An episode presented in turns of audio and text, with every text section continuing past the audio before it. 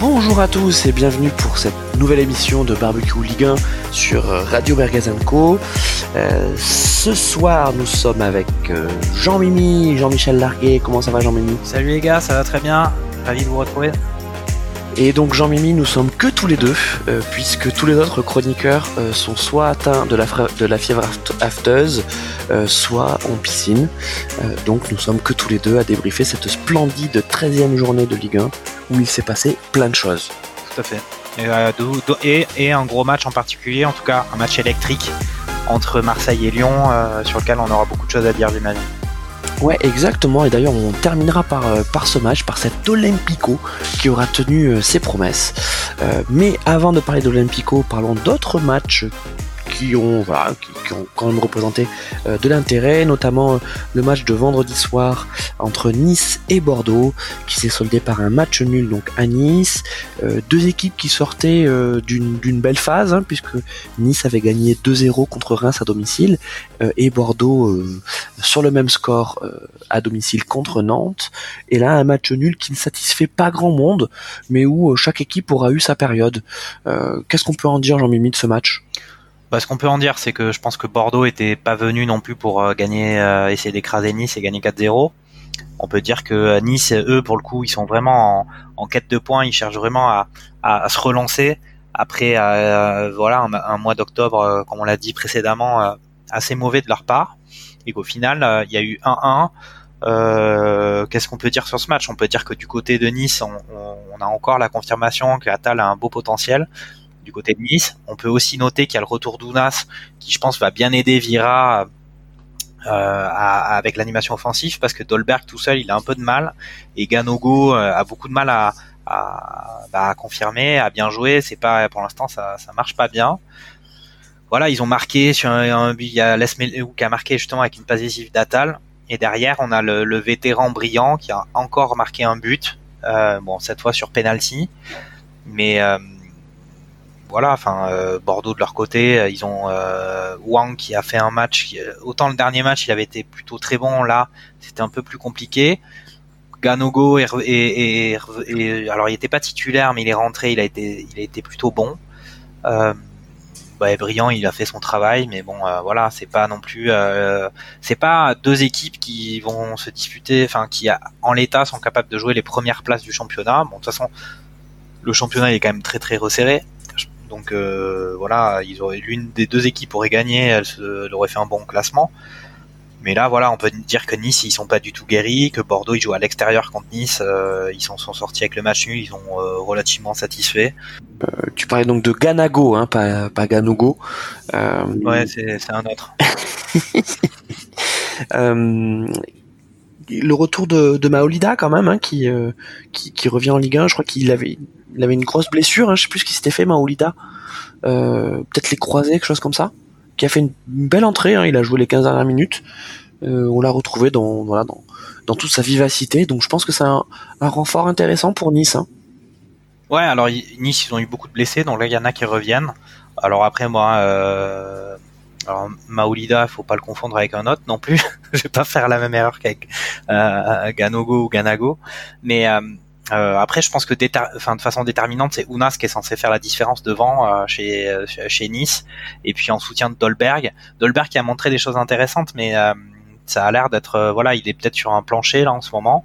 D'autant qu'avec Nice, comme c'est un peu compliqué cette période-là, ça doit pas être propice à une bonne intégration par rapport aux, aux belles choses qu'il avait montrées voilà. Bon après voilà Nice clairement ils étaient au fond du saut. Là ils sont un peu en train de remonter. Ils avaient gagné le match précédent. Là ils font match nul contre Bordeaux qui est pas, euh, qui est une équipe plutôt correcte du championnat. Euh, enfin voilà. Après il faut voir quel est le, prochain match. Le prochain match c'est ils, ils vont jouer à Lyon. Donc là ça sera un challenge, un challenge autrement plus autrement plus euh, important. surtout ben, enfin avec la, situation de Lyon aussi à l'heure actuelle en, Ligue 1. Et, euh, et sur Bordeaux, bon, je sais qu'on tape régulièrement sur Brillant. Donc là, il marque sur penalty, mais dans le jeu, que c'est dur, quoi. Que c'est dur, euh, Brillant. Pourtant, on, l'aime bien, mais là, là, stop, quoi. Stop. Euh, pas de mouvement. c'est compliqué, c'est compliqué de, de, jouer en pivot avec un mec qui fait 1m70, euh, qui euh, qui a pas le meilleur euh, le meilleur jeu de haut but et puis qui est d'une maladresse quand même sans nom. Hein. Je pense que Timmy Brion pendant toute sa carrière, ça a jamais été le mec le plus adroit du monde. Euh, Qu'est-ce qu'il vendange ce mec quoi? J'ai mal à mon Bordeaux. Hein. Oui, oui, bon après c'est quelque chose qu'on dit euh, depuis le début, c'est que euh, Briand, il, c'est un, un, bon joueur, il a quand même fait ses preuves dans le championnat pendant maintenant, euh, ça fait maintenant plusieurs années qu'il il assure un niveau qui est, qui est, qui est correct en Ligue 1, mais sans plus pour Bordeaux. Et s'il y a que lui devant, c'est vrai que ça peut se révéler assez pauvre. Et là, bon voilà, moi je, c'est pareil, moi de Préville, je suis pas non plus très fan. Donc euh, c'est pas c'est pas évident avec devant de Préville brillant et Wang qui est quand même un qui, qui, qui, qui arrive d'Asie, euh, qui a aussi peut-être une période d'adaptation et qui peut-être aussi un gars qui va pas non plus faire tous les matchs euh, avec euh, un niveau un niveau excellent. Devant, c'est vrai qu'ils sont un peu limités Bordeaux, mais voilà, toi tu as des ambitions importantes pour le club, mais ça fait quand même plusieurs années qu'ils sont un peu dans avec ce statut-là. Euh, moi, je trouve que ce qui est intéressant et ce qu'ils ont fait, et justement, ils ont fait peut-être l'une des très bonnes pioches du championnat, c'est d'avoir un gars que, comme comme euh, Koscielny derrière, qui stabilise la défense et qui a tendance à rassurer, et ça leur donne une certaine sérénité et à un peu poser les choses. Euh, voilà. Après, ils ont certaines certitudes que leur a apporté cette euh, cette arrivée. Voilà. Après. Euh, Benito sur le côté gauche, il a été un peu très en difficulté sur ce match. Euh, mais clairement, on n'avait pas une opposition. Déjà, c'était un match qui était vraiment pas pas, très beau, et on n'avait pas une opposition entre deux équipes euh, exceptionnelles. On avait un Nice qui qui, qui va pas bien, euh, mental dans la tête, et Bordeaux qui est assez limité et qui, à mon avis, eux, ils vont ils essaient de faire leurs résultats contre des proies plus, on va dire, plus accessibles pour eux. Hum. C'est ça. Bon, c'était pas un match déplaisant en tout cas, euh, on peut le dire. C'était une bonne entrée en matière dans cette 13e journée. Euh, deuxième match donc de cette 13e journée que nous allons euh, euh, débriefer en mode merguez, c'est Brest-Paris avec la défaite. Non, je rigole. Euh, la victoire du Paris Saint-Germain 2-1 contre Brest, mais que ce fut difficile face à une équipe de Brest vaillante, hein, aucun problème. Mais euh, mais quel pari laborieux quoi. Alors là ça, commence à être inquiétant pour Paris et heureusement que la trêve internationale arrive. Parce que donc on a eu la défaite contre Dijon, le match contre Bruges qui euh, même si effectivement Paris a gagné euh, est un trompe-l'œil puisqu'il y a un penalty arrêté par par Navas hein, et puis une équipe de Bruges qui est quand même a bousculé euh, sévèrement euh, une équipe euh, de Paris très empruntée au parc en plus.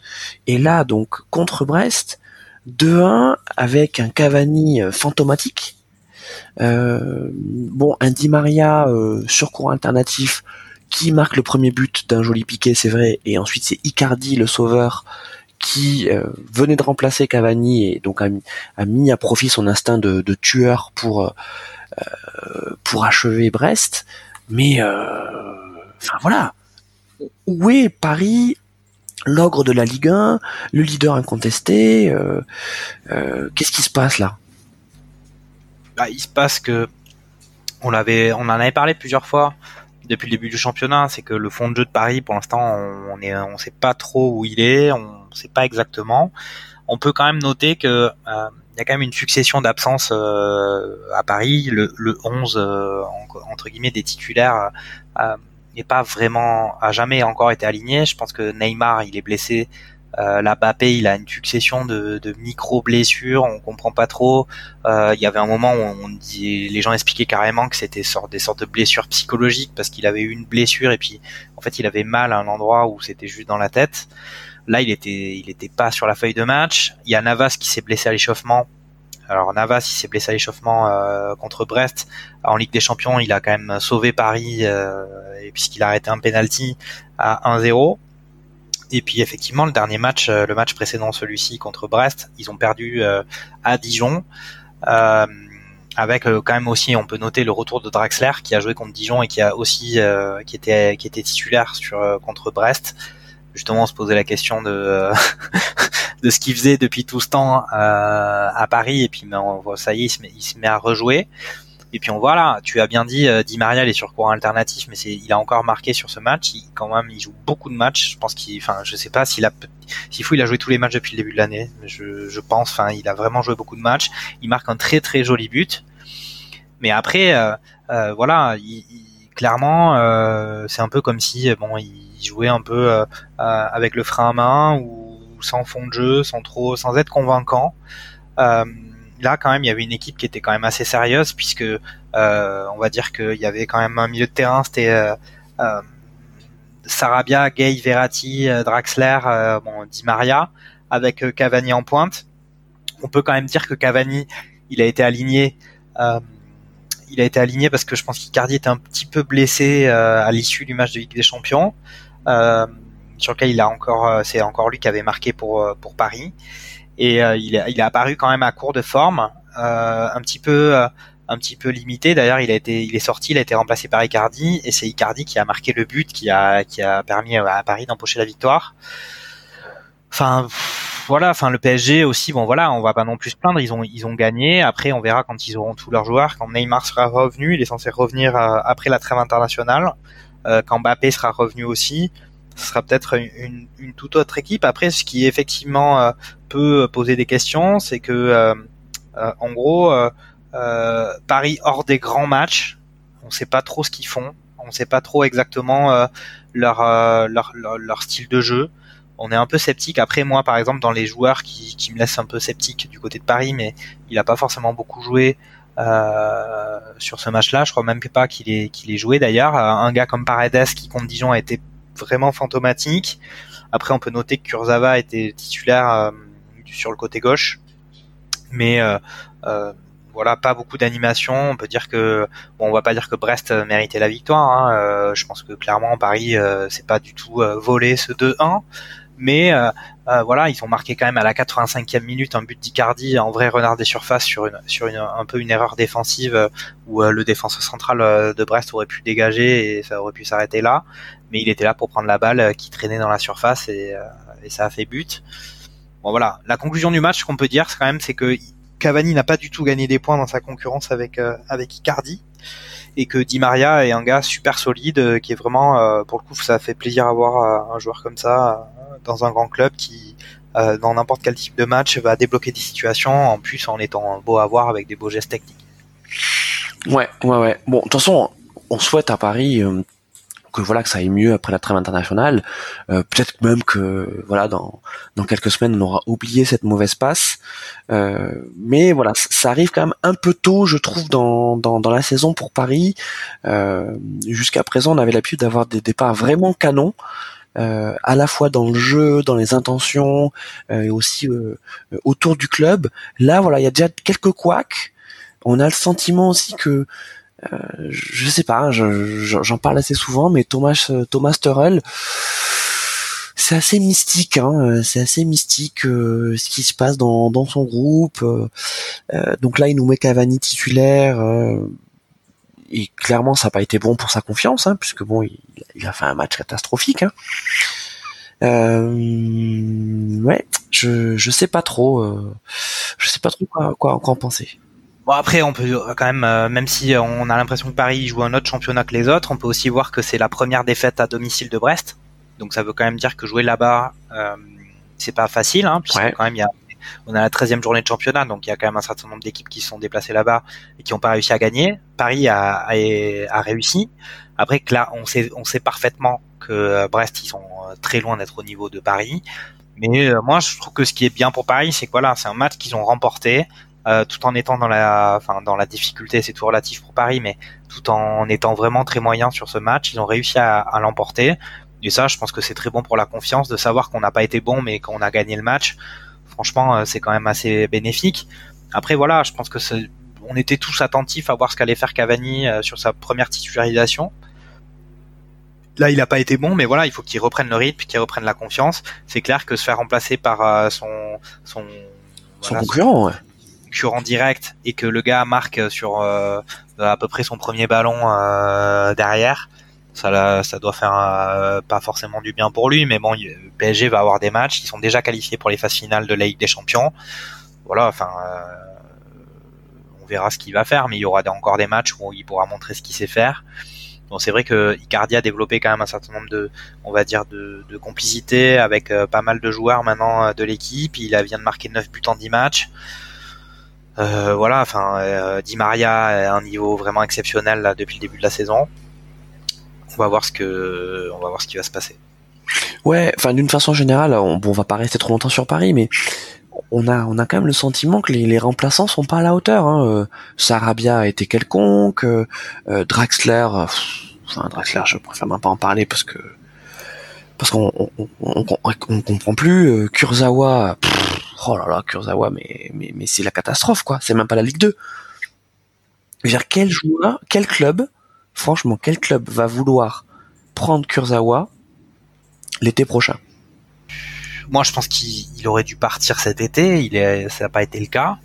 Euh, il y a des prétentions salariales qui sont, qui sont très élevées, mais il trouvera. Et puis, il y a aussi peut-être qu'il baissera aussi le curseur de ses ambitions salariales euh, ou financières pour trouver un bon club. Mais non, mais tu sais ce qu'il va faire? Il, va, il va aller en première ligue et il va signer à Stock City. Voilà, voilà ce qui lui attend. Mais peut-être. Mais attends, mais moi c'est, je, je sais, enfin, je pense que je lui souhaite, à moins qu'il arrive à, à vraiment hausser son niveau de jeu depuis le début de l'année, mais il m'a l'air assez faible mentalement, donc euh, je pense que c'est un peu compliqué de se dire qu'un gars là va être capable de venir sur le terrain. Euh, sur les gros matchs du PSG qui vont arriver en Ligue des Champions, ou par exemple euh, le match euh, qui vont aller jouer euh, à Bernabeu qui va compter pour du en, Ligue des Champions. Ce gars-là, il a l'air un peu, je suis pas sûr qu'on puisse lui, faire confiance vu qu'il a l'air un peu friable mentalement. Après voilà, je trouve un peu sévère avec le PSG. il gagne, il gagne à Brest. c'est vrai qu'on peut se poser la question de leur leur fond de jeu qui est un peu, on le voit pas trop mais on peut voir aussi que voilà, il y a un certain nombre d'absents. Euh, il y a justement euh, là, il a il a fait jouer, il, essaie de refaire jouer Draxler, il refait jouer Kurzawa. Voilà, euh, Gay, euh, c'est vrai que depuis qu'il a été blessé et qu'il revient, il est peut-être un petit peu en dessous de ce qu'il faisait euh, par rapport au début de l'année où il faisait des prestations exceptionnelles. C'était une vraie découverte dans ce championnat. Le, le, match contre Real, il avait été étincelant. Là, il a un peu du mal à évidemment retrouver des prestations de ce niveau-là voilà après Sarabia euh, il a été bon mais c'est pas non plus euh, c'est pas non plus un gars que euh, j'ai trouvé époustouflant. Voilà pour moi il y a clairement il y a Di Maria continue d'être de faire la course en tête dans les vraies valeurs sûres du PSG euh, Tourelle a remis Cavani sur le terrain je pense que c'était une bonne chose. Au final ils partent avec une de 1 voilà Brest clairement il venait enfin il joue à domicile mais c'était un peu ils, ils, ils, auraient pu y croire dans le match puisque justement il y avait ils ont égalisé euh, ils ont égalisé ils auraient pu justement euh, à la 72e ils ont égalisé et puis pour le coup c'était vraiment les largesses du côté du du PSG avait c'est un penalty et là pour le coup c'était vraiment un peu euh, pas forcément très sérieux derrière. C'est vrai que dans les matchs qu'on va dire de qu'on va qualifier de moins grande envergure pour le PSG, souvent euh, on peut noter que la défense du PSG, elle est, elle est pas assez concentrée. Sur le match contre Dijon, c'était Marquinhos qui avait été pris un peu en défaut. Euh, là, euh, c'est Thiago Silva qui fait une faute qui, en, qui engendre le penalty. Voilà. Enfin après, qu'est-ce qu'on peut dire? Ils ont quand même gagné. Donc moi, moi je trouve que c'est très positif. C'est ils ont gagné dans la difficulté en étant très très moyens. pour moi, c'est plutôt bien pour eux. Il y a rien à dire. Après, du côté de Brest, bah, euh, c'est dommage. Ils auraient pu accrocher un résultat. Après voilà, ils ont l'ogre euh, du Paris Saint-Germain. Ils ont cru pendant euh, pendant ils ont cru avoir au moins un point pendant pendant un quart d'heure, sans sans être exceptionnel. Voilà, c'est pareil. Hein, tu, on parlait de Bordeaux juste avant. Euh, Brest, c'est quand même une équipe qui joue avec Charbonnier devant. Alors Charbonnier, il est, on peut dire que c'est un joueur qui peut être attachant parce que ah, il, va, il va au charbon. Dans le jeu, hein. dans le jeu, il est pas complètement, il, il, il est plutôt pas trop, il est plutôt, il peut être intéressant. Après, c'est un gars qui marque pas de but alors qu'il est l'attaquant de pointe d'une équipe de Ligue 1, donc euh, ça aussi, c'est voilà, même. Euh, je crois que, je crois que quand euh, quand est intéressé par son profil de, de serial buteur de Ligue 2. Oui.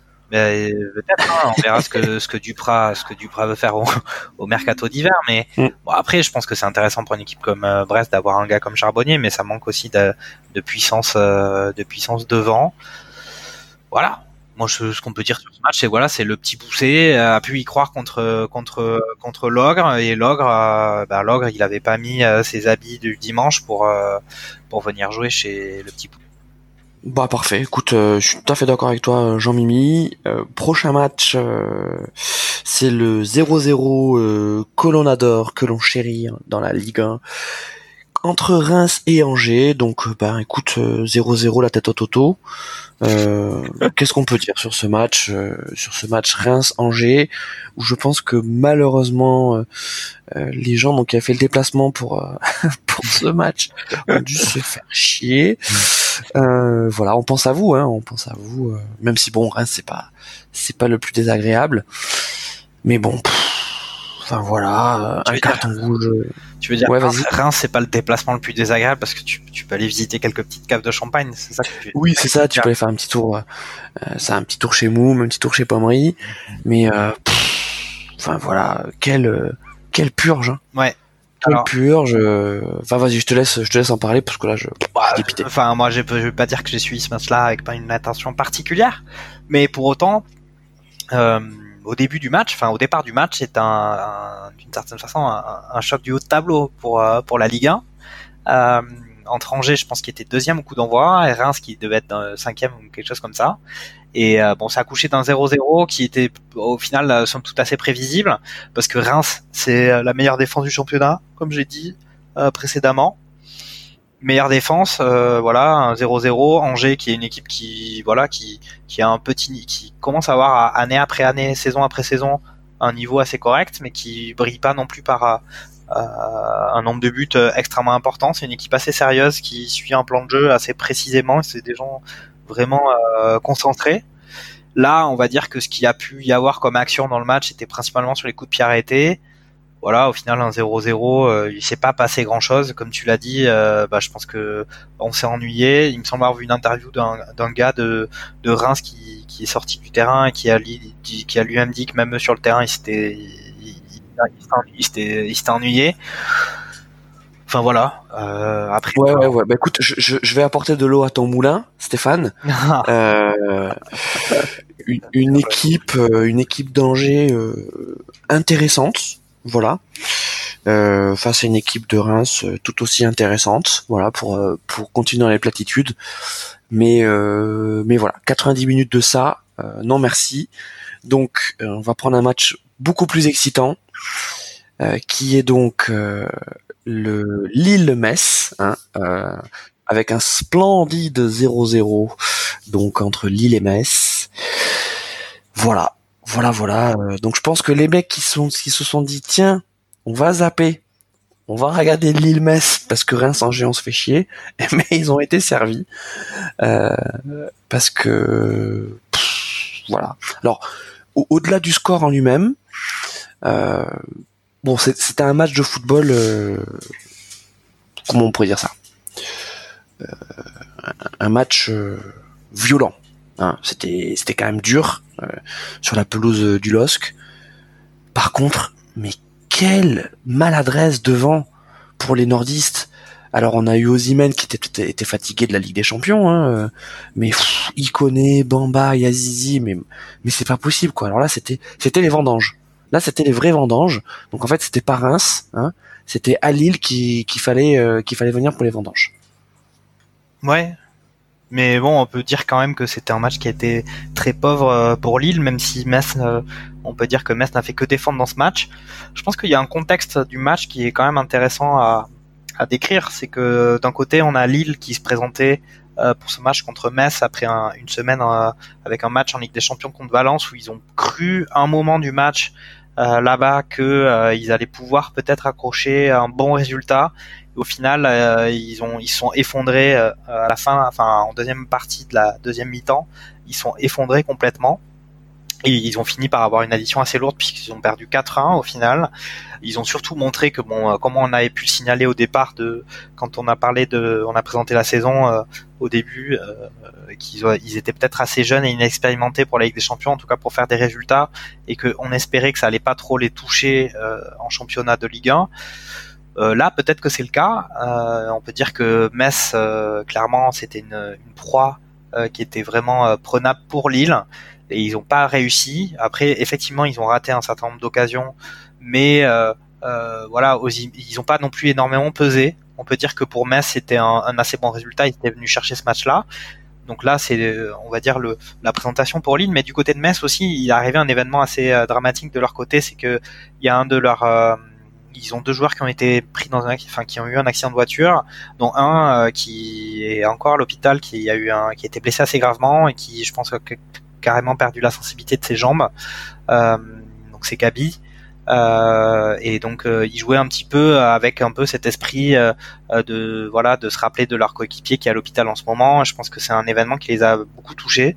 Donc ils ont beaucoup, ils étaient bon clairement pas venus pour pour, pour marquer des buts. Ils étaient venus pour défendre et ne pas en et surtout ne pas ne pas en prendre. Et c'est une mission qu'ils ont réussi. Ils ont eu un état d'esprit assez volontaire. Euh, voilà, après on sait que l'arme principale du côté de Metz c'est Diallo qui joue euh, tout seul devant et qui arrive à, avec les quelques petits euh, fruits qui tombent à essayer de, euh, faire quelque chose.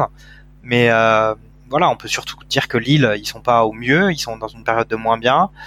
comme tu l'as cité, effectivement, Ozymen qui a pour l'heure marqué tous ses buts seulement à domicile a pas pas réussi cette fois-ci voilà, il connaît, il arrive à faire la différence individuellement, mais il a tendance, pour moi, à s'enfermer un petit peu dans ses dribbles. Euh, donc euh, voilà. Après Bamba, effectivement, c'est très difficile pour lui. On va dire que pour euh, pour Bamba, c'est pas la Bamba depuis le début de l'année.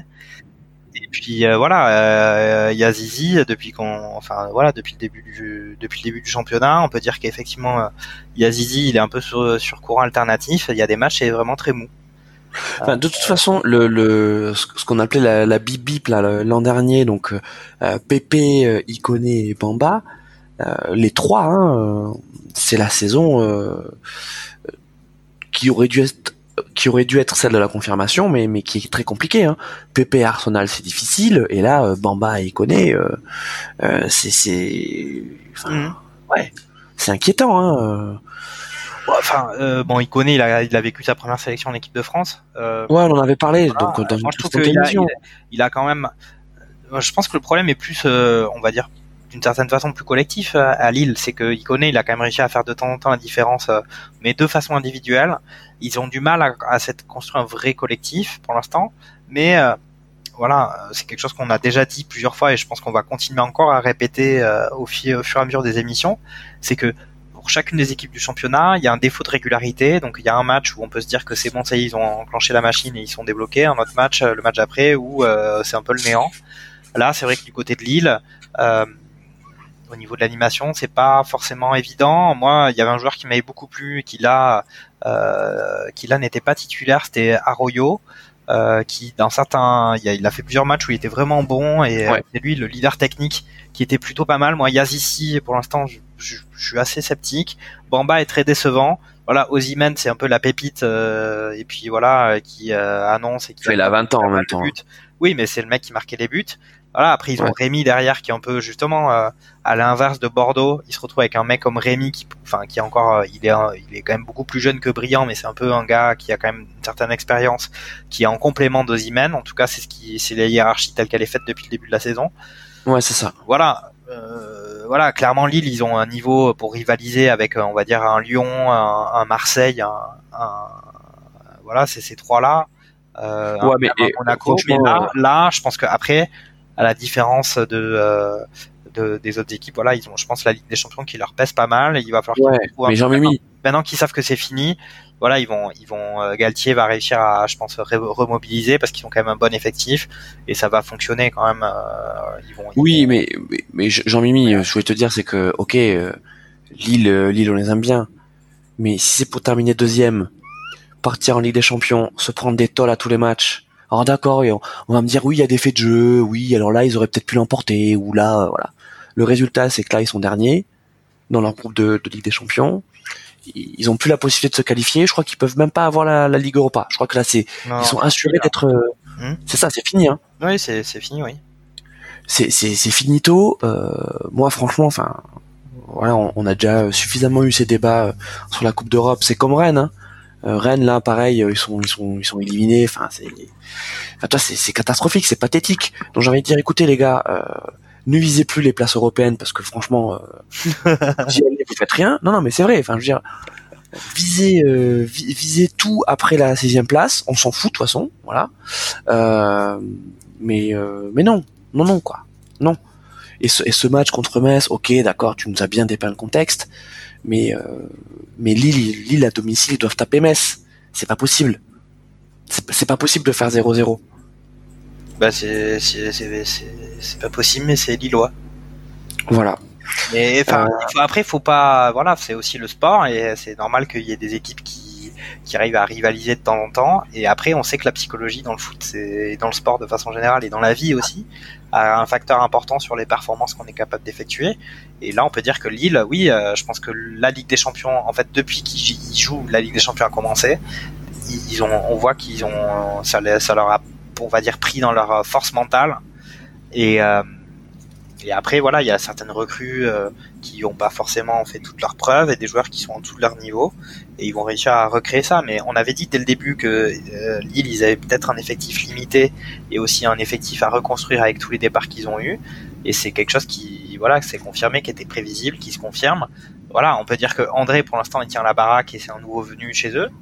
Mais euh, mais voilà, après c'est vrai qu'offensivement, euh, voilà, Ozyman il a flambé au début, il a marqué des buts, mais derrière euh, on voit pas trop euh, ce qui peut se passer de ce qui peut se passer comme il a 20 ans, il voilà, il, voilà, il a peut-être un coup de moins bien, il faut que ça reparte. Et, Lille, on a dit beaucoup de bonnes choses à, leur sujet là en début de saison. là, plus le temps passe et, donc notamment cette élimination piteuse en Ligue des Champions me fait dire que, enfin franchement, il il mérite pas de d'avoir de, de, nouveau la Coupe d'Europe euh, la saison prochaine et j'ai même envie de dire sur les, les, deux trois prochaines saisons quoi. Mais moi je pense que toi c'est comme Monaco hein Monaco euh, Monaco ils ont voulu jouer ils ont voulu boursicoter euh, et donc voilà ils se sont fait peur l'an dernier euh, et puis ça leur fait du bien d'avoir un peu de purgatoire là. C'est-à-dire là ils vont avoir deux ans allez un an sans sans Coupe d'Europe ben voilà ça va leur faire du bien. Comme ça, ils, viendront peut-être avec d'autres intentions et, quand l'intersaison, euh, ils diront bah qu'est-ce qu'on fait euh, On se saigne et puis on, va de nouveau racheter des joueurs moyens pour faire croire que que c'est que c'est des super joueurs. Bah, peut-être qu'ils se diront bah non, peut-être gardons les gardons encore une saison de plus les joueurs qu'on a et allons en Ligue des Champions avec eux quoi. Oui, bon après, je pense qu'il y a aussi une économie du foot qui euh, dépasse le simple statut de club de Lille. T'as pas non plus, quand t'as des, vraiment des gens qui posent des gros chèques sur la table, t'as pas non plus, c'est un peu compliqué de s'opposer à ça. Enfin, faut vraiment ouais, donc clairement, je pense que c'est très dur. Après, je pense que tu es un peu énervé contre Lille. C'est peut-être suite aussi parce que ce match contre Metz, il suit le match précédent contre Marseille sur lequel ils ont perdu euh, 2-1 euh, à, au Vélodrome euh, mmh. contre un, Marseille qui était pas vraiment exceptionnel. Ils ont perdu euh, un peu comme s'ils étaient venus en victime expiatoire au Vélodrome. Ouais, c'est ça, t'as raison. voilà, c'est un enchaînement aussi où on voit que mentalement, Galtier, il a, il a perdu un peu la main sur son effectif. Galtier qui est quand même connu pour être un mec à poigne, euh, vraiment qui serre les boulons et qui va un peu euh, pousser au cul de tout le monde. Là, c'est vrai que ça fait un enchaînement de matchs où euh, on voit que c'est dans la tête que ça va pas, parce que comme je l'ai dit justement, le match contre Valence, ils sont effondrés alors qu'ils menaient 1-0, ils sont complètement effondrés. Contre Marseille, ils ont perdu ils ont perdu 2-1, euh, mais franchement, ils étaient vraiment clairement pas à leur niveau parce que Marseille était pas non plus exceptionnel. Et puis eux aussi, Marseille était sous pression, mais eux, justement, sous cette pression-là, ils ont réussi à rivaliser. Voilà, à Lille, on peut se poser des questions, mais je pense que le fait d'avoir tiré un trait définitif sur la Coupe d'Europe, eh ben, ça va les remobiliser autour de, de, de la Ligue 1. Alors c'est peut-être triste, comme tu le dis, mais voilà, euh, c'est comme ça que ça se passe. Et puis on verra ce que ça donnera au, au prochain match. Euh, ben justement, le prochain match, c'est contre le PSG euh, au Parc. Donc là, ouais. ça va être chaud. Ouais, ouais, ouais, t'as tout à fait raison.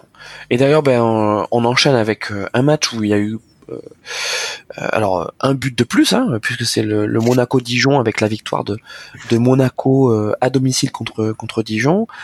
Monaco qui reprend qui donc le bon sens de, la marche puisqu'il y a eu donc un, accident contre contre Saint-Étienne face à un bon Saint-Étienne qui l'avait emporté 1-0 à domicile donc lors de la précédente journée.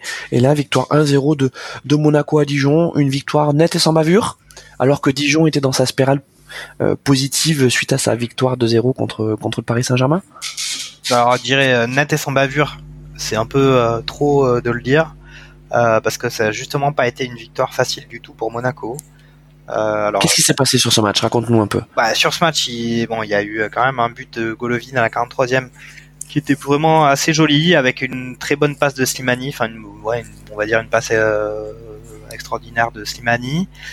Mais après derrière, ça a été assez compliqué pour pour pour Monaco. voilà, après il jouait contre Dijon, qui Dijon a vraiment beaucoup de mal à marquer des buts. C'est la plus mauvaise attaque du championnat.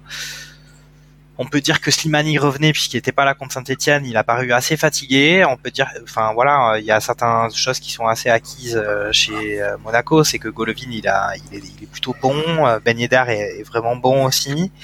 Et on peut aussi dire que défensivement, c'est très compliqué du côté de Monaco, avec Glick en particulier. Euh, on a pu voir que dès que c'est des duels euh, qui se retrouvent en duel face aux attaquants, il se fait mais euh, larguer complet. les, les gars, il courent mais trois fois plus rapidement que lui. Il a, enfin, il a vraiment la caravane premium. Et, et donc ça, c'est un constat qui, enfin, ça saute aux yeux.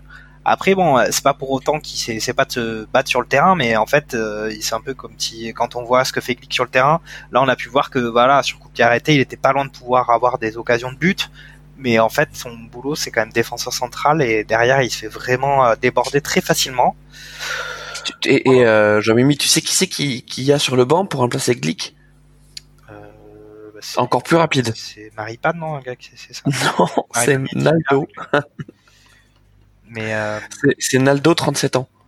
Ouais, mais euh, au final, bon, euh, toi, qui, adore voir des matchs animés, euh, ben voilà, Monaco ils ont tout mis dans l'attaque, et puis au final, c'est vrai. c'est bien leur fruit parce qu'ils ont quand même un duo devant qui, même si là a pas fait des fait des étincelles, il a quand même, ça a quand même été encore assez correct. Qui depuis le début, qui sont là, ils, ils, ont plutôt, ils font plutôt des très bonnes performances. Slimani Ben, ben Yedder, c'est vraiment joli, surtout avec Golovin derrière. Bon, après sur ce match-là, ça n'a pas été fou, mais euh, bon, c'est pareil, ils ont gagné, c'est leur quatrième victoire d'affilée à, Louis II. Voilà. Qu'est-ce qui tire de plus? Ben, on peut dire que euh, du côté de du côté de Dijon, ben voilà, ils ont eu. Euh, Balmont, Balmont, capitaine courage. On parlait des on parlait des papis de la Ligue 1, en voilà un autre. Mais ça c'est bien, ça. Moi Balmont, je l'aime bien. Toulouse, Lille, Dijon. Enfin, il a dû faire d'autres d'autres étapes entre au milieu de tout ça, mais oui, bon, c'est intéressant. C'est bien d'avoir des gars comme ça qui tiennent un peu la baraque. Après voilà, Dijon c'est pareil, ils ont ils ont quand même on peut noter un très bon gardien Gomis qui, qui a quand même fait euh, plusieurs matchs extraordinaires depuis le début de la saison et qui là a quand même euh, quand même assez bien sauvé la baraque. Voilà, après euh, Dijon et la barre hein, et la barre pas la VAR, hein, la barre de de Dijon donc je crois que c'est une tête de de Cadiz hein, qui qui je crois à la 80e 87e. Euh, ouais. Euh, donc euh, a failli a failli égaliser. Hein. Oui oui mais alors ça c'est parce que ça, aurait pu être la belle de Cadiz. Putain ça c'est magnifique magnifiquement dit avec d'ailleurs la belle de Cadiz et le compte. Mais ah oui tu as raison. Ouais, le compte y est d'ailleurs. Le compte le compte a quand même fait une sortie complètement ratée. C'est ça qui a fait qui a créé cette occasion. Donc voilà on peut dire que on peut dire qu'ils sont passés pas loin de l'égalisation. Ça, il, s'en est fallu d'un chouillard. Ouais. Waouh. Eh ben, t'as beaucoup de choses à dire sur l'émission quand même. Je pense que t'as vraiment bien préparé l'émission. C'est ça. voilà. Bon, bah alors euh, le Hindong euh, euh, nous dit de passer, voilà, sonner. Nous le Hindong a sonné, c'est ça que tu voulais dire. Le Hindong a sonné et il nous dit de passer donc au prochain match. Et le prochain match, c'est euh, Strasbourg-Nîmes avec donc la victoire 4-1 de Strasbourg contre Nîmes et une belle victoire de Strasbourg qui en avait bien besoin. Mm. Euh, on disait depuis plusieurs semaines qu'on était inquiet pour Strasbourg. Et ben là, belle réaction avec un York retrouvé Hein. Euh, on est en train de dire est-ce qu'en fait ailleurs qui il s'est pas perdu pendant les vacances à la Réunion? Bah non. Euh, le volcan de la Fournaise, le piton de la Fournaise est de retour. Euh, et, moi j'ai bien aimé ce match. Hein. ça, fait ah, partie de mes un beau match. De, voilà de, mes trois matchs préférés, d'un de mes trois matchs préférés de, de, cette journée-là. Il y a eu des buts, il y a eu du spectacle et Nîmes. même voilà, si ils ressortent avec une grosse défaite, non, il n'a pas fermé le jeu. Hein. Ils ont joué tout du long, euh, même à l'extérieur, euh, jusqu'au bout ils sont allés. Oui. Bah après, toi, t'as parlé de ailleurs qui, qui s'était un peu réveillé, on se demandait ce qu'il faisait. On se demandait surtout ce que faisait Motiba. Et là, justement, il a fait un doublé. Alors bon, c'est, c'est plutôt bien. Je pense qu'il il avait pas marqué depuis le début de la saison.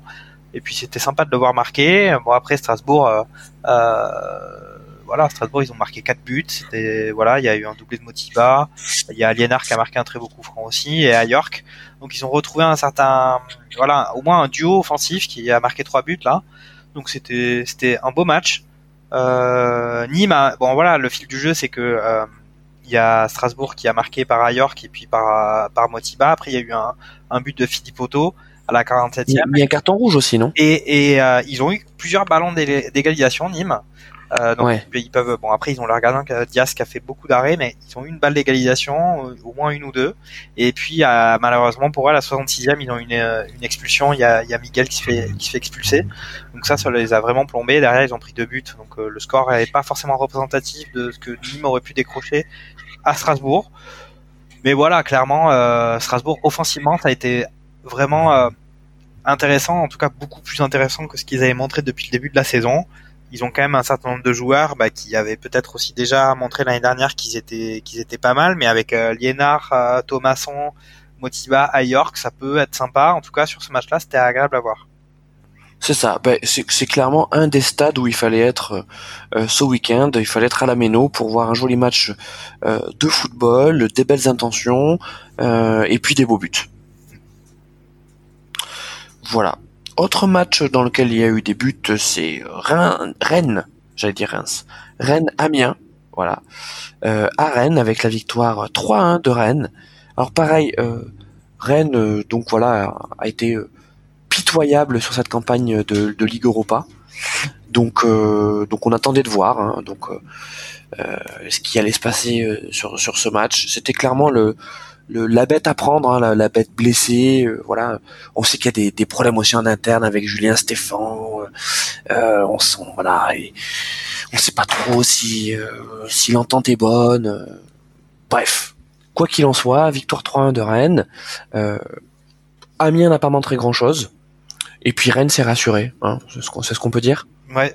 Alors oui, on peut dire ça. Après, oui, euh, effectivement, Rennes, euh, ils sortent d'une campagne euh, en Coupe d'Europe vraiment catastrophique. On avait déjà parlé du match contre Cluj où ils avaient joué à neuf pendant quasiment la moitié du match et puis là ils ont ils sont allés perdre à l'extérieur contre un club qui est clairement au moins une division en dessous d'eux. Et voilà, une accumulation de mauvais résultats, comme tu l'as dit, des sortes de, de, petites difficultés en interne. Mais moi, j'ai plus l'impression qu'au final, on essaie de trouver des explications, alors que euh, des explications de ce côté-là, alors que les explications c'est les joueurs et sur le terrain, mais on a un peu de mal à, démêler les chevaux. Euh, et puis là, voilà, ils ont une victoire contre Amiens à 3-1 avec euh, voilà le score il est pas forcément trop représentatif parce que Amiens a dominé notamment le début de la première mi-temps et le début de la deuxième mi-temps, mais et d'ailleurs ils ont mené au score hein, puisque Guirassi a marqué. C'était d'ailleurs un beau but d'attaquant et ça, on va dire que ça a mis un coup de pied aux fesses de, des Rennais. Et derrière, il y a Unou qui a marqué. Alors Unou, on l'a, on l'a pas mal décrié, mais voilà, il, marque. Et puis euh, euh, c'était vraiment, euh, je crois que c'est un but sur corner d'ailleurs. Et pour le coup, Rennes méritait pas grand-chose à ce moment-là du match. Et puis pareil, il, y a deuxième mi-temps commence, Amiens domine, et puis au final, il y a Niang qui marque une sorte de major à la vers l'heure de jeu. Ouais, il est magnifique ce but. c'est magnifique. Et puis euh, bon, ce qui est aussi intéressant, bah, parce que euh, c'est aussi quelque chose qu'on se dit, c'est que ils ont pas de très bons résultats, mais on a l'impression qu'ils font quand même assez. Euh, euh ils ont encore des, ils ont un, un, une sorte de, de lien d'équipe assez fort à Rennes, puisqu'on avait vu que quand ils étaient dans la difficulté, ils, ils dès qu'ils marquaient et qu'ils avaient une victoire, voire même dans les défaites, ils se resserraient tous autour de leur entraîneur. Et là, euh, euh, ils ont eu un penalty, ils ont décidé de le laisser à Rafinha, qui a pas marqué de but depuis le début de l'année et qui est euh, justement, c'était un peu la recrue phare du côté rennais et qui est qui a pas marqué sans, et qui est pas forcément exceptionnel ou qui confirme pas les espoirs qui avaient été placés en lui. Ils lui ont laissé la balle pour qu'il puisse marquer ce penalty qui va peut-être lui donner la confiance pour être meilleur.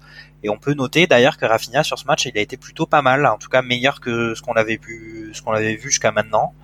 Euh, après, enfin, c'est sûr. Oui, enfin, pour, aussi. Euh, voilà, on, peut noter qu'un gars comme Grenier, euh, visiblement, il y a des soucis avec lui, notamment en interne. Alors ouais, qu'est-ce qui se passe là? Raconte-nous un peu ce qui se passe avec Grenier. Bah Grenier, euh, je pense que ce qui se passe, c'est que l'année dernière, il a fait une très bonne saison, qui était à, l'image des, des, performances de Rennes, qui, qui avait gagné la Coupe de France et qui a fait qu'ils sont retrouvés qualifiés euh, en Coupe d'Europe.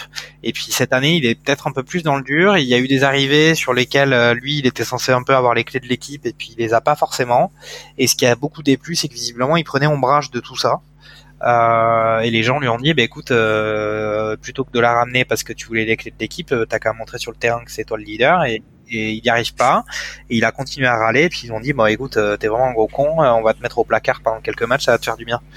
Et, ça te fait pas penser à hum, un peu à ce qui s'est passé avec Lyon, euh, aussi le fait qu'il soit euh, persona non grata en équipe de France. c'est un mec un peu un peu étrange ce Grenier. Ouais, il a l'air un peu voilà, c'est un peu. Euh, mais après, je pense, enfin moi, si mes souvenirs sont bons, il s'était un peu cassé la jambe avant d'aller en équipe de France. Hein non, alors, non, il y avait effectivement, euh, non, mais il y avait effectivement euh, euh, cette blessure, mais tu sais, c'était l'époque où il y avait une tournée en en Amérique du Sud et Deschamps avait pris la casette, Grenier, tu sais, il avait testé plein de jeunes, notamment des Lyonnais. Et, et puis l'équipe de France avait perdu, on avait perdu contre l'Uruguay, contre le Brésil. Enfin, cette tournée s'était mal passée. Je crois que c'était avant la Coupe du Monde 2014. Euh, et puis ensuite, on les avait plus revus. Ouais, mais moi, il me semble que Grenier s'était fait une grave blessure et qu'il avait euh, tout fait pour revenir et qu'il avait finalement pas été sélectionné. Et ça, ça avait précipité un peu euh, un état d'esprit un peu douteux de son côté. Après, voilà, mhm. après, bah, après, je peux raconter quelque chose qui est, je suis quand même Jean-Michel Larguet, donc je peux pas plus raconter que des trucs ultra précis pointus en permanence. Mais c'est vrai qu'on peut, on peut noter, on peut noter que voilà, de, de, temps en temps, il a l'air de un peu euh, s'enfermer dans des, des, réflexions ou des attitudes euh, qui sont un peu étranges, en tout cas certainement pas au service du collectif. C'est ce qui a l'air de se passer à Rennes. Après, nous, on n'est pas en interne dans le club pour savoir exactement ce qui se passe, mais pour le coup, là, ça y est, il est, il est un peu mis sur le sur le côté, euh, et c'est en parallèle avec des résultats de Rennes qui sont pas bons du tout. Bon là, ils ont gagné contre contre Amiens. Euh, c'est pareil, eux, tout comme Lille dont on a parlé juste avant, ils savent que la Coupe d'Europe c'est complètement terminé, donc ils peuvent se remobiliser autour d'un unique objectif. Voilà. Après, euh, on va voir ce qui va se passer, euh, mais ils ont quand même, voilà, ils ont Kavamninga qui est quand même une, bonne une pépite, hein. pépite de cette saison. Euh, voilà, ils ont perdu André au milieu de terrain. Ils ont quand même, euh, voilà, on va voir ce que ça. Enfin, il faut encore, il faut qu'ils se reconstruisent quoi. Ils ont fait un, un, début de saison relativement correct. Ils avaient battu le PSG et puis on était plein d'espoir pour, euh, pour, penser qu'ils allaient enchaîner par rapport à ce qu'ils avaient montré l'année dernière. Ça n'a pas été le cas. Euh, ils ont la Coupe d'Europe qui s'ajoutait à ça, tout comme Lille. Euh, pour le coup, ça a été ça a été trop pour eux par rapport à notamment leur effectif. Je pense surtout offensivement, même si on a pu voir quand même que, que défensivement c'était pas c'était pas au top, mais c'est surtout devant que c'est limité. Voilà, peut-être que maintenant qu'ils savent qu'il y a qu'une seule qu'une seule route, et eh ben ils voilà ils sauront ils sauront la suivre. Alors tu parlais de, de Kowamunga, euh, les Tortues Ninja. Euh, sache que donc Kamavinga euh, est, euh, est, français. Il a été naturalisé français et il est sélectionné dans les espoirs puisque avec la, blessure de Matuidi donc dans les A, Deschamps a fait appel à, Matteo Gendouzi, le joueur d'Arsenal. Et donc, puisque Gendouzi passait des espoirs au A, c'est Kamavinga qui est venu remplacer Gendouzi. Mm. Voilà, tout juste naturalisé français et euh, immédiatement sélectionné en espoir. Euh, on lui souhaite de la réussite parce que euh, sur ce qu'il nous montre depuis le début de saison, un joueur de 16 ans avec cette qualité de percussion, de passe, de, justesse, de maturité aussi footballistique, ça laisse présager voilà des, des lendemains ensoleillés. pour parler d'Amiens, voilà, bon, je sais que je, je casse souvent du sucre sur Amiens, mais bon, bah, voilà, je j'aime bien cette équipe. Voilà, il me, voilà, je, non, j'aime pas du tout cette équipe, mais bon. Euh, j'aime bien Kakuta. Écoute, c'est vrai que Kakuta, déjà, il y a deux ans, quand il était venu jouer à Amiens, on se disait, mais que fait ce joueur-là, quoi? Qu'est-ce qui s'est passé dans la vie de ce mec? Euh, pour que, enfin, un joueur de son talent, parce que, enfin, franchement, c'est un mec, il faut le voir jouer, quoi. Euh, il, respire, enfin, tu vois, il, pue le football il est euh, voilà, il est élégant, il voit tout, euh, il est accrocheur. Enfin, toi, franchement, c'est, c'est, je sais pas ce que t'en penses, Jean-Mimi, mais mais ce mec sur le terrain, tu vois qu'il est euh, deux, trois classes au-dessus de tous ses partenaires. Et pourtant, le mec est là, quoi. Le mec est à, le mec est à Amiens et, et le mec a jamais percé dans un gros club. Ouais, ouais, bah écoute, euh, oui, ce qu'on a pu, bon, c'est un gars qui, il a 28 ans maintenant, donc euh, bah ouais, c'est un peu les, les grands espoirs de grands clubs, c'est peut-être un peu derrière lui, qu'on on, sait jamais. L'année dernière, je pense qu'il était prêté, non? Il était prêté en Espagne, je pense. Et là, il a pas. Ouais, ouais, c'est ça. Tu sais, il avait été prêté. En fait, je sais plus trop à qui elle appartient, ce, ce joueur. Il y a deux ans, il avait été prêté déjà à Amiens. Ensuite, il est revenu dans son club où il a été de nouveau prêté à un autre club espagnol. Et là, je crois qu'il a été de nouveau prêté ou, ou c'était une fin de contrat. Enfin, je pas, vraiment bizarre. Enfin voilà, c'est un mec qui, qui a fait quand même énormément de clubs dans sa carrière. Donc ça, c'est peut-être certainement ça qui fait qu'il n'a pas réussi non plus à enfin voilà, le fait de changer en permanence, même s'il y a certainement de bonnes raisons qui font ça, euh, c'est peut-être que euh, il y a quelque chose qui qu'il a pas réussi à faire, ou peut-être qu'il est aux mains d'agents euh, qui sont pas forcément très scrupuleux, ou il a peut-être pas la tête assez assez froide pour savoir ce qui est bien pour lui. Mais bon voilà, c'est c'est bien pour Amiens d'avoir un gars comme ça. C'est lui qui fait la passe décisive sur le but de Guérassi. Donc donc voilà. Après Amiens, euh, au final, euh, ils ont euh, bon, c'est le, le, championnat reste très ouvert, mais ils ont un, bon là ils, ils, ont un peu baissé là. Ils ont un enchaînement qui est pas vraiment ouf, mais bon, ils se battent pas pour la première partie de tableau, ils se battent pour le maintien. Et je pense que, comme tu le dis, Kakuta, c'est, ça va être un, ben, un bon atout dans leur manche pour, pour, pour y accéder. Ouais, euh, voilà. Mais en tout cas, c'était un, match euh, plaisant. Euh, autre match plaisant, euh, Nantes-Saint-Etienne avec la nouvelle défaite de Nantes. Euh, donc victoire 3-2 de Saint-Etienne à Nantes. Un match longtemps indécis. deux équipes vaillantes. Et puis finalement, c'est Saint-Etienne qui, qui l'emporte au buzzer. Euh, avec de nouveau un, un Bouanga euh, intenable. C'est déjà lui qui, qui, avait été excellent et qui avait marqué le but de la victoire contre Monaco le week-end dernier. Et là, il a mis un doublé. Euh, alors, je te propose qu'on parle d'abord de Nantes, parce que là, ça devient vraiment inquiétant pour Nantes. Euh, alors, Gourcuff l'a dit en conférence de presse, il a eu des mots assez justes. Hein, il dit voilà, ça, ça, devient effectivement inquiétant. Pourtant sur le jeu, ça reste intéressant, euh, c'est pas mal. Hein. Euh, Palois de nouveau était très solide en défense. Euh, Koulibaly c'est pas mal devant. Euh, Blas, Blas a été très bon aussi. Mais voilà, ça, ça suffit pas. Qu'est-ce qui se passe dans cette équipe de Nantes quoi? Ils se sont vus trop beaux ou alors on est en train de voir voilà les limites d'un effectif que l'on savait déjà pas tailler pour jouer les premiers rôles en Ligue 1. Ouais, je pense que ce que tu viens de dire à la fin euh, de ton de ton commentaire est assez vrai, c'est que ils étaient à une place qui correspondait pas du tout à leur potentiel pendant pas mal de pas mal de journées euh, où ils se retrouvent aux avant-postes euh, de la Ligue 1 et là ben ils ont ils ont pris le le, le, le, retour de bâton. ils sont sur leur quatrième défaite d'affilée là. on peut noter quand même sur ce match qu'ils ont mené deux fois au score, puisque c'est eux qui ouvrent le score et qui après il y a une légalisation, mais ils remettent encore un but à la 26e. Donc euh, bon pour le coup ils avaient quand même euh, envie de, enfin ils étaient, ils avaient, ils ont eu la possibilité d'emporter ce match, mais ils sont heurtés à une équipe qui était vraiment très volontaire avec un très bon état d'esprit. Voilà, clairement Gourcuff, on se disait, euh, ce qui est étrange, c'est qu'ils arrivent à faire de bons résultats alors qu'on voit pas du tout la patte de Gourcuff sur le jeu de Nantes. Et là, effectivement, on voit la limite. On, on a dit tous, euh, tout un chacun qui a participé à, à, l'émission que euh, Nantes, effectivement, sur le papier, euh, avec les départs qu'il y a eu, notamment Rongier, c'était quand même assez léger. Euh, voilà, euh, effectivement, c'est léger. Euh, voilà, Lafont a fait. Il y a eu le match contre Lyon où Lafont avait été extraordinaire et il avait vraiment, il avait fait un très bon match. Mais derrière, voilà, Palois, tu dis qu'il a fait un bon match, bah, ils ont quand même pris trois buts. Il a été plutôt, ça allait, mais c'était pas non plus complètement dingue. Et puis voilà, devant, c'est pas ouf non plus. voilà, ils ont la Simon, le Nigérian, Koulibaly, mais ça reste assez assez moyen. Et puis voilà, après affrontaient aussi une équipe de Saint-Etienne qui est en pleine bourre. À l'heure actuelle, c'est l'équipe qui a depuis euh, vraiment euh, euh, pas mal de matchs. C'est la, enfin, c'est vraiment l'équipe qui a les meilleurs résultats du championnat depuis plusieurs plusieurs journées là. puis elle a réussi à vraiment leur donner un état d'esprit irréprochable et tout en faisant beaucoup tourner. Donc oui, voilà, je pense que Nantes, là, ils ont vraiment rétrogradé dans le dans le classement. ils vont arriver à, voilà, je pense que là ils sont ils sont ils sont au milieu du championnat et puis voilà ils vont jouer leur leur saison euh, contre des proies plus plus plus accessibles parce que pour moi Saint-Étienne euh, ils ont ils vont être dans les ils vont être dans les les sept premiers du championnat. Voilà. Mm.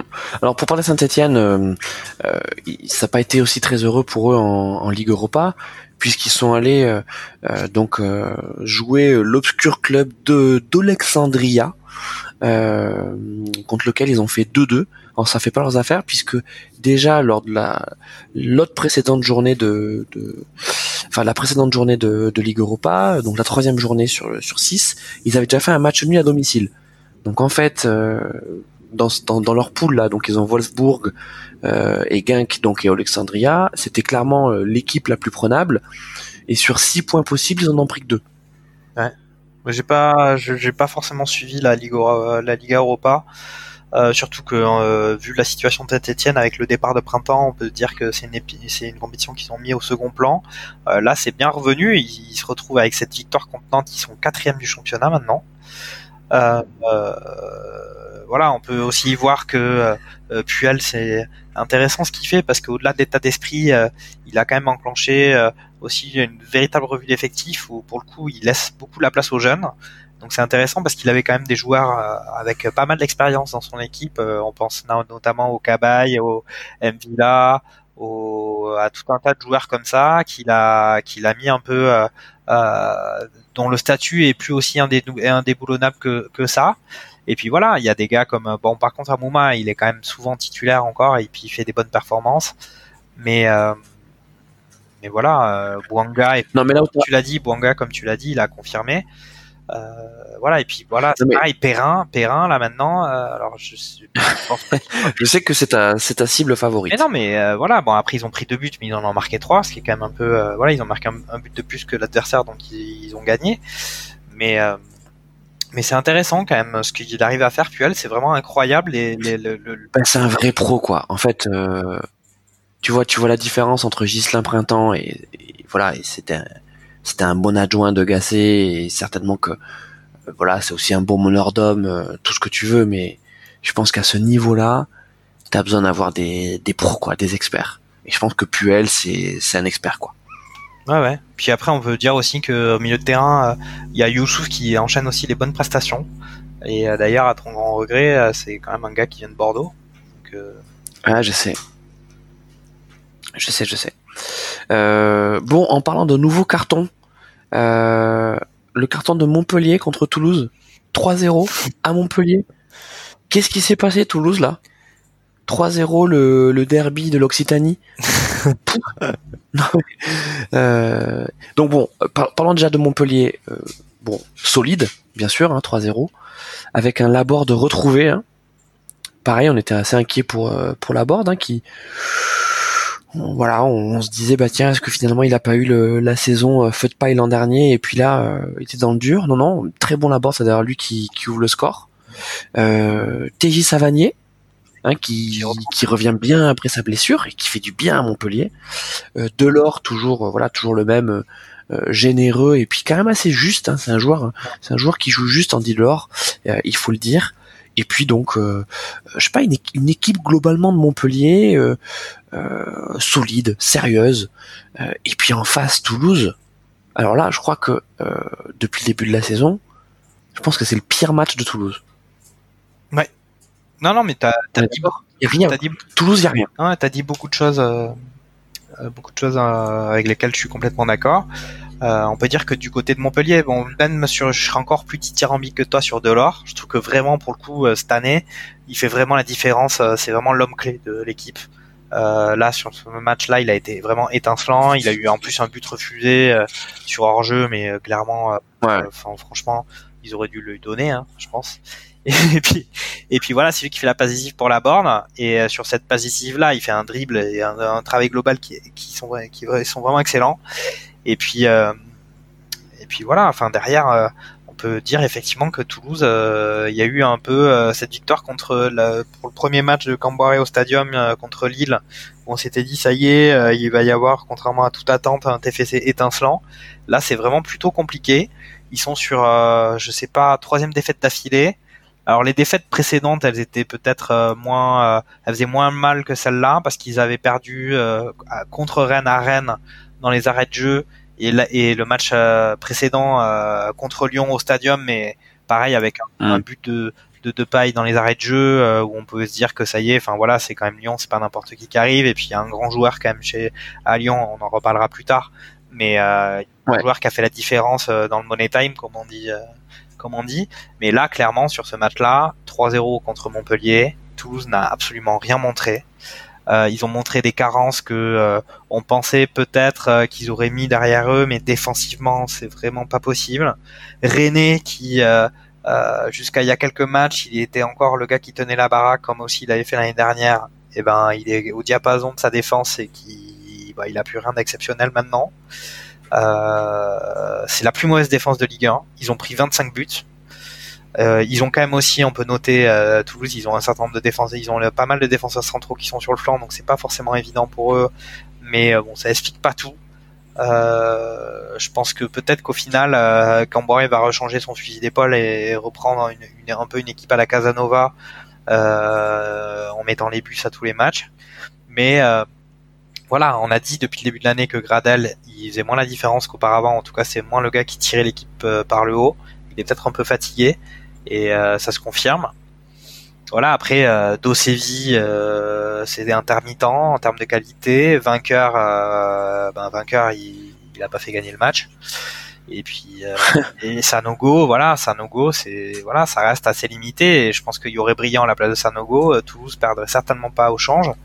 Euh, mais clairement, ils sont dans le mal. Et, bon, et, et clairement, le défaut principal de l'équipe, euh, avant toute chose, c'est sa défense, parce que même si euh, la victoire est méritée pour Montpellier, euh, ça n'a pas été non plus le pilonnage de la cage de, du TFC. Montpellier, ils ont fait trois tirs cadrés, ils ont marqué, ils ont marqué trois buts. Donc, Oui, alors attends, euh, reparlons de Toulouse. Premier tir cadré, 80e minute pour Toulouse. Oui, non mais je j'ai pas dit l'inverse. Je te dis juste que on peut pas non plus. Montpellier mérite la victoire, mais bon, le score est, est, lourd, mais Toulouse n'a rien montré. Euh, c'était, comme tu l'as dit, je pense qu'effectivement c'était le, plus mauvais match depuis le début de l'année pour Toulouse. C'est assez inquiétant cette série de défaites, d'autant qu'ils ont changé l'entraîneur, donc c'est une carte qu'ils pourront plus jouer euh, euh, cette année parce qu'ils vont pas non plus changer d'entraîneur tous les tous les six matchs. C'est inquiétant. Il y a une période où on se disait que Toulouse, ils étaient peut-être, ils seraient peut-être dans la à se battre pour le maintien, et puis une période où on pensait qu'ils étaient un peu mieux ça, ça c'était pas forcément, ça serait pas forcément le cas. Là, ça y est, maintenant ils sont relégables. Euh, c'est l'alerte rouge, quoi. Euh, l'alerte violette. Mmh, non, non, mais là, là, là, c'est là, t'as raison, c'est complètement l'alerte violette. Et puis, euh, pour pour rester sur Toulouse, euh, moi la compo de Camboiré, je la comprends pas. Qu'est-ce qu'il avait Koulouris là? Il était malade? il, a, il, a, il, a, mangé trop de feta? Enfin, je comprends pas. Bah, alors. Euh, il y a eu, il y a eu, je sais qu'il y a des admirateurs de de, de Kouroulis, euh, Koulouris, euh, euh, mais moi, je partage pas cette admiration. Euh, je, je crois pas en la, la, la force de Coriolis. D'accord. Coriolis. De... non, enfin, je, je, je, comprends pas pourquoi il met Sanogo tout seul devant. Euh, Sanogo, en fait, il a passé son match à se casser les dents euh, sur Congrès, Hilton et, et Cosa. Donc le mec, il est tout seul. Euh, et puis, euh, tu avais l'impression que c'était les vagues de Force 3 euh, qui, euh, qui, qui, qui, se pétait contre, euh, contre la digue de Saint-Malo. Voilà. Donc c'était pas risque de submersion. Euh, Sanogo, il a touché peut-être. je sais même pas s'il a touché un ballon dans le match, Sanogo. Je pense qu'ici, il a peut-être touché quand il était allé le chercher derrière les buts pour le filer à Rouli, tu vois. Donc. non, enfin c'était voilà. Enfin, on est content pour Montpellier parce que c'était un bon match de Montpellier, mais quand on est supporter toulousain, ce que nous ne sommes pas, euh, on peut se dire. On est que quand il gagne, hein, c'est, on est. Ouais, enfin on peut dire euh, Casanova, euh, prépare-toi à, à rempiler. Hein. ouais, c'est pas, non mais comme je disais, c'est, ils sont sur une très mauvaise série alors qu'ils ont changé l'entraîneur. Et en fait, il y a que le premier match de, que Camboiré a, on va dire, a réussi parce qu'il a eu un résultat. Et là, euh, effectivement, euh, sur bon après ils ont eu une série de matchs qui était quand même pas évidente puisqu'ils sont allés jouer à Rennes, ils ont joué contre Lyon, et euh, là, ils jouent contre euh, Montpellier. Bon, c'est ce match à l'extérieur contre Montpellier, ils auraient pu accrocher un résultat. Voilà, on va on va voir ce qui va se passer. Mais la semaine prochaine, euh, alors c'est pas la semaine prochaine, la semaine d'après, mais c'est Marseille qui arrive au stadium. Ça peut devenir très très compliqué. Et même si le championnat est très serré, on peut se dire quand même que vu ce qu'ils montrent depuis le début de la saison, euh, ben, la, la, descente, euh, s'il n'y a pas quelque chose qui, qui se change ou qui se réveille chez eux, et eh ben c'est pas loin de la descente parce qu'avec on va dire qu'avec Nîmes, Toulouse et Dijon, on peut ajouter dans cette ce petit trio là un, petit zeste de, de Metz et pourquoi pas d'Amiens on a peut-être les cinq équipes qui vont se battre pour pour pas être dans la charrue. Ah bah là, enfin, je, te rejoins tout à fait. Euh, tu fais bien de préciser que donc après la trêve internationale, euh, Toulouse reçoit Marseille, parce que c'est justement le dernier match dont, nous allons parler, donc le, fameux Olympico. Euh, si Marseille, si Marseille garde la, la même forme que celle qu'ils ont eu contre Lyon à domicile, mais ça va être, ça va être une boucherie. Ça va être la, la, boucherie du marché Jean Jaurès de Toulouse là. Alors, tu veux qu'on parle de Marseille-Lyon tout de suite là? On en parle tout de suite. C'est parti. Attention, c'est l'Olympico. Avec le jingle qu'on n'a pas.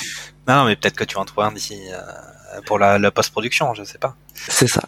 Euh, victoire 2-1 donc de Marseille euh, contre Lyon. Donc un match électrique dans tous les sens du terme. Le bus de l'Olympique lyonnais caillassé avant d'arriver au stade. les déclarations tapageuses de Payet euh, à l'encontre de Garcia. Le retour de Garcia au Vélodrome. Dit qu'il apparaissait, était sifflé. Il a même une casquette Adidas pendant le match. Voilà, pensant qu'on le reconnaîtrait pas. Enfin bon, bref. Il y a, y a tout sur ce match. Et puis il y a surtout une première mi-temps.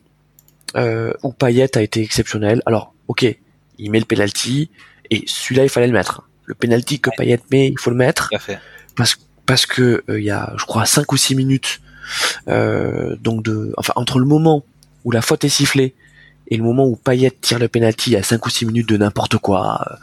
Euh, euh, une claque, euh, une claque de, alors je sais pas qui c'est qui, qui met la, la petite claque dans le dos de Dubois. Euh, Benedetto. Benedetto, enfin Benedetto, ou je, enfin je sais pas si quelqu'un était derrière lui, enfin un truc bizarre. Dubois qui se roule par terre, enfin c'était un peu comme Laurent Blanc. Le, fameux match demi-finale de Coupe du Monde 98 où, il se prend un rouge donc là tu te dis mais qu'est-ce qui va se passer? Et il le prend alors, pas il le prend pas alors et, enfin bon et il le prend pas alors j'en parlerai ok euh, je veux que t'en parles parce que là, enfin, il y a quand même un truc incompréhensible. Parce que, ok, je veux bien que Dubois en rajoute parce qu'il s'est pris une petite claque dans la tête, mais il y a quand même claque. Et la, la VAR est, là pour ça. Euh, bref, ça, tu, vas m'en parler. Tu vas m'en parler. Donc Payet met le but et en plus il le met pas euh, n'importe comment. Il, il met n'importe comment. Hein. il fait une lucarne, enfin une superbe frappe, rien à dire. Euh, deux trois actions on, on avait vu qu'il était plutôt bien en jambes, il, nous a sorti deux trois externes bien sentis, des changements de jeu, des changements de rythme. Et alors surtout le deuxième but, il nous fait une récupération euh, dans les pieds, je crois, de, de, Traoré de, ou de Red Adelaide. Euh, il transmet le ballon, euh, je crois, à, Rongier ou à, ou à Lopez. Lopez. qui lui remet, Lopez, ouais, Lopez qui lui remet. Et là, il est pas facile, hein, mm. parce qu'il a quand même un rideau, rideau lyonnais en face de lui petit contrôle, et là hop, quasi frappe enchaînée, rat terre. Euh, elle est pas très puissante, mais elle est bien placée. Deuxième but, ça fait 2-0 pour Marseille à la mi-temps. Euh, là, on se dit, on voit, on voit, on voit mal comment Lyon peut revenir dans le match. Et je te laisse faire la suite.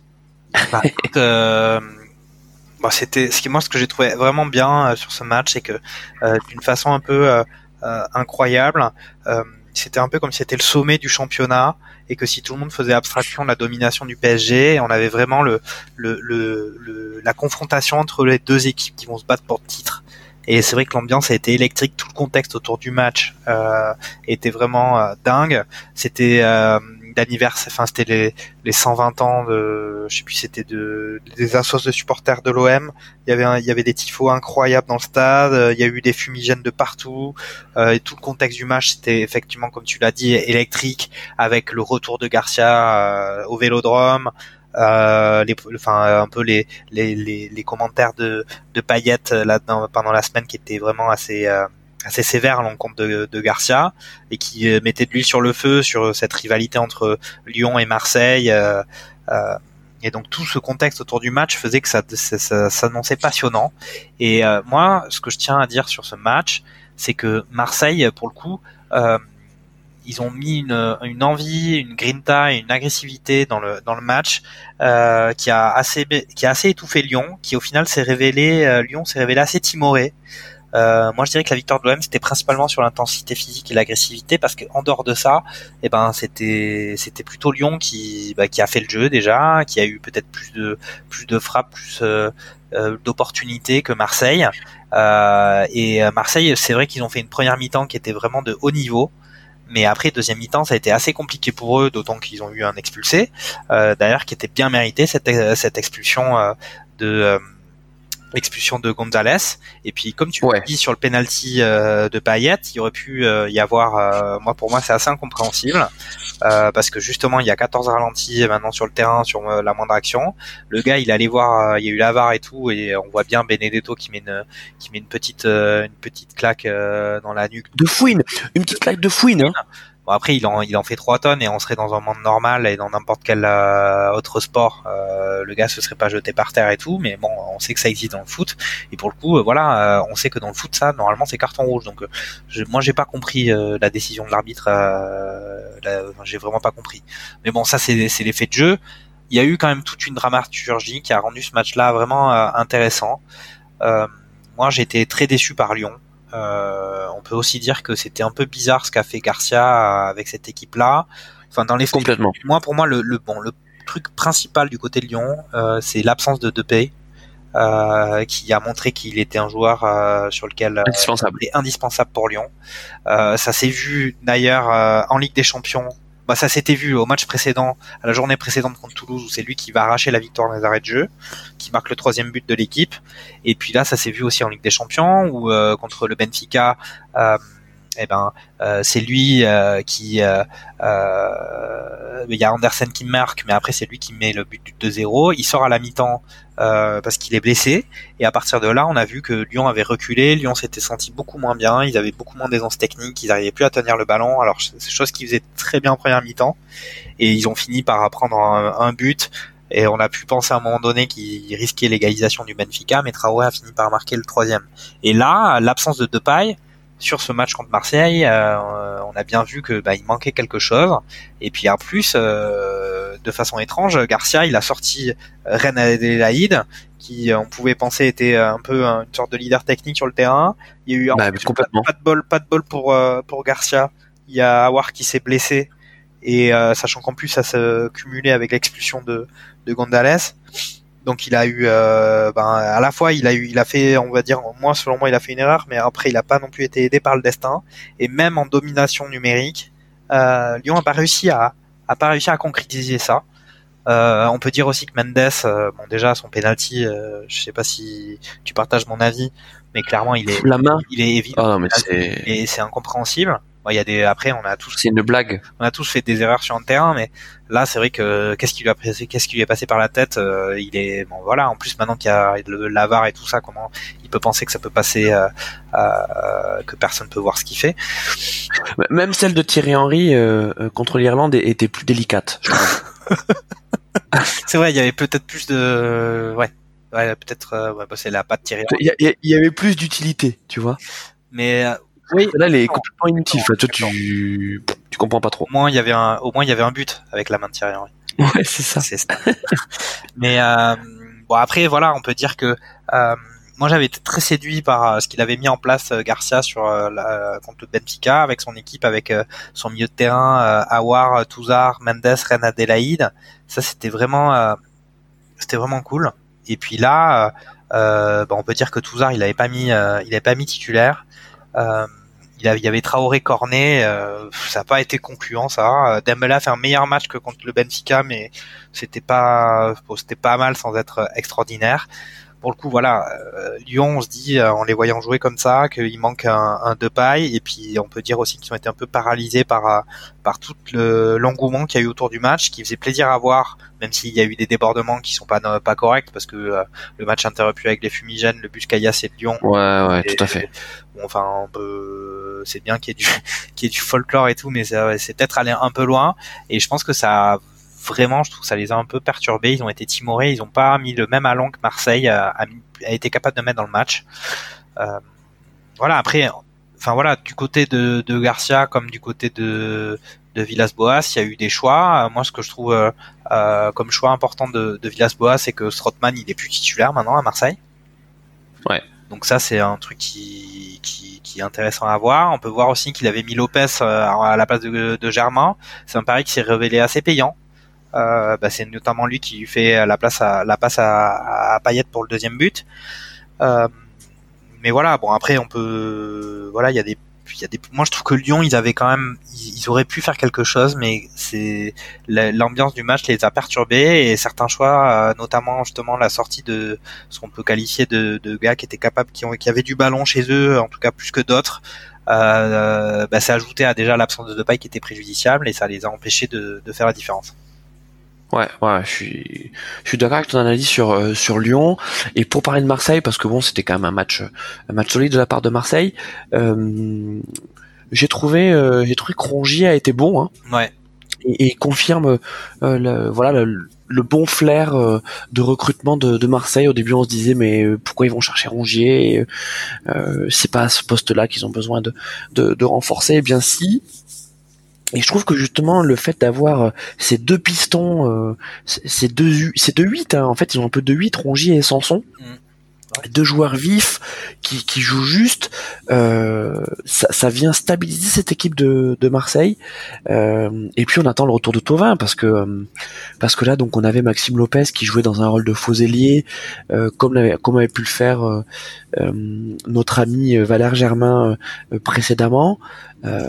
voilà, attendons d'avoir un vrai ailier dans cette équipe parce que là clairement il y, en a pas. Enfin si il y a, y a Radonjic hein. Ouais. Euh, alors lui. Euh, euh, Radonjic, le médicament. Hein, je pense que tu vois. non mais c'est vrai il a un nom de médicament ce, ce, mec. Mais malheureusement il, il, soigne pas grand chose sur, le terrain. Euh... Enfin je sais pas moi sur cette équipe de Marseille j'ai pas l'habitude de de faire beaucoup de compliments euh, à l'OM ces derniers temps, mais là je trouve qu'elle a été très séduisante. Ouais. Et puis t'as pas, pas parlé non plus de Camara mais c'est intéressant aussi. Ah oui, c'est vrai. Vas-y, ouais. Euh, un gars qui est assez jeune, qui est une découverte de cette année euh, et qui confirme quand même sur des matchs, un gros match comme ça, il a fait, un, il a fait un très bon match. Donc effectivement, euh, on peut dire qu'au milieu de terrain, Villas-Boas, il a peut-être trouvé un peu sa solution, sachant qu'effectivement, on attend quand même euh, ben, son retour. à mon avis, il va y avoir du temps parce qu'il va revenir en janvier. Il faudra encore qu'il reprenne le rythme. voilà, ça c'est les points positifs. Et t'as dans les points, le point plus plus, c'est Payet qui quand même euh, son retour a fait quand même beaucoup de bien à Marseille. Il a été suspendu de façon stupide, mais là il revient. On peut voir qu'il est encore court physiquement, mais là euh, clairement, tout comme euh, c'est Depay qui fait la différence du côté de Lyon, mais là du côté de Marseille c'est Payet qui a vraiment été été l'homme bah, l'homme du match. On peut clairement le dire. Et puis on peut dans les points plus négatifs, j'ai déjà parlé de Gonzalez. Mais euh, Benedetto, euh, ça fait voilà, il est quand même en difficulté depuis quelques temps maintenant et sur ce match-là, c'était quand même assez assez pauvre et d'autant que euh, comme tu l'as comme on l'a dit déjà, euh, il est passé non, il est passé pas loin du carton rouge. Hein. Enfin, c'est quelque chose. Normalement, il aurait dû être expulsé. Donc pour moi, c'est quand même c'est une très bonne performance de Marseille. Je pense qu'il s'était vraiment très bien préparé pendant la semaine pour pour ce match. Euh, que ça soit sur le plan mental et euh, sur le jeu. Ils avaient un, schéma de jeu qu'ils ont bien su respecter, surtout pendant, on va dire, la, les 50 ou la, leur première heure de jeu. Mais euh, j'ai été quand même assez déçu Lyon. Ouais. Ouais, mais bon, de toute façon, t'en as parlé, le coaching de Garcia qui... Alors, il a voulu faire un pari. Alors non, c'est même pas il a voulu faire un pari. C'est... En gros, il s'est dit, je sors soit soit euh, pas hasard, on en est loin d'hasard. Euh, Awar, euh, soit euh, soit Reine Adelaide et en fait il a joué un peu à la politique, tu sais. Il s'est dit bah si je sors Reine Adelaide, euh, il m'en voudra moins, tu vois, ça fera moins ça fera moins scandale. Parce que tu as raison, hein, Reine Adelaide sur la première mi-temps, c'est lui le patron technique, hein. C'est lui qui fait les différences. Awar zéro, zéro Awar.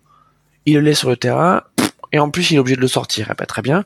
Ça nous a permis de voir le jeune Cherki. Alors euh, c'est pas encore Kamavinga, euh, mais mais il est pas loin de d'être Donatello parce que sur les, les deux trois prises de balles que qu'on a pu voir de lui près de la surface de réparation, euh, il nous a fait penser un peu à Fekir, hein, des appuis très bas, le ballon très proche de très proche de son pied. Donc en fait t'es presque obligé de faire faute sur lui si t'es pas si t'es pas face à lui.